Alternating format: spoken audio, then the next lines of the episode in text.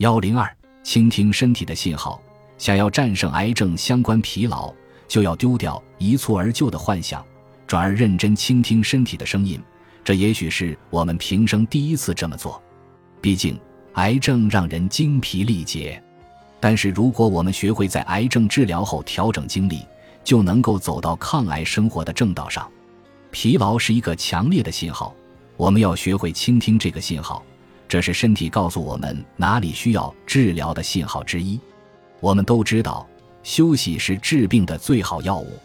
但是，对包括癌症患者在内的所有人来说，休息固然重要，但不能太多。有意识地保持睡眠清醒这个循环。能帮助我们更快、更好地恢复健康。白天身体处于活跃状态，夜间便能有良好睡眠，而且也有助于消除癌症相关疲劳。当然，并不建议癌症治疗结束后便立即去健身房锻炼或者回到垒球队打球，因为身体还承受着巨大的压力。但是，不妨散散步、拉伸拉伸、练练轻柔的瑜伽，这些都是可以的。事实上，很多研究表明，感觉癌症相关疲劳的患者能够从练习瑜伽、太极、正念减压疗法中获得巨大的益处。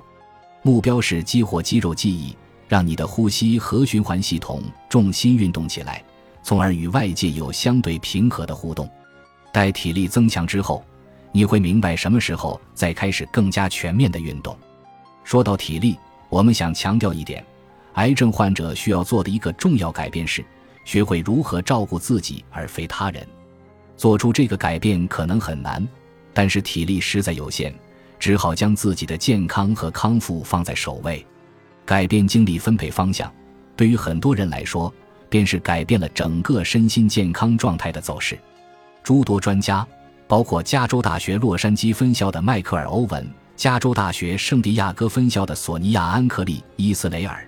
终生致力于研究睡眠障碍和癌症相关疲劳的解决途径，因为他们知道，如果始终处于睡眠不足的状态，身体是无法康复的。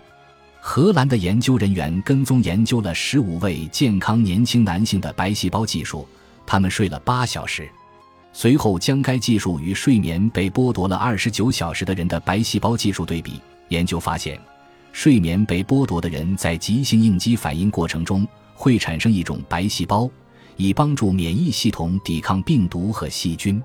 尽管免疫细胞增多听起来似乎是件好事，但是如果并没有需要对付的病原体，这并非好事。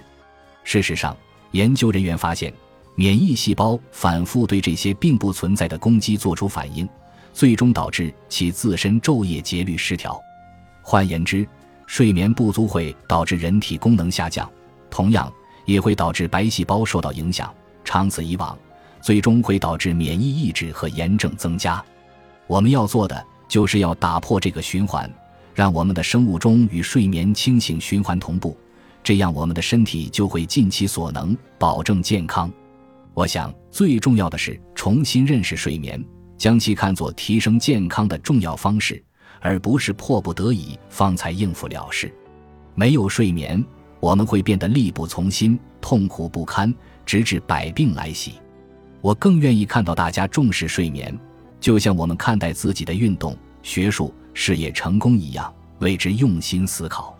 一旦你高度重视睡眠，就会在自己努力的其他方面收获更多，包括有更强的能力致力于抗癌六法生活方式的各个方面。总之，你的整个生活会变得更好。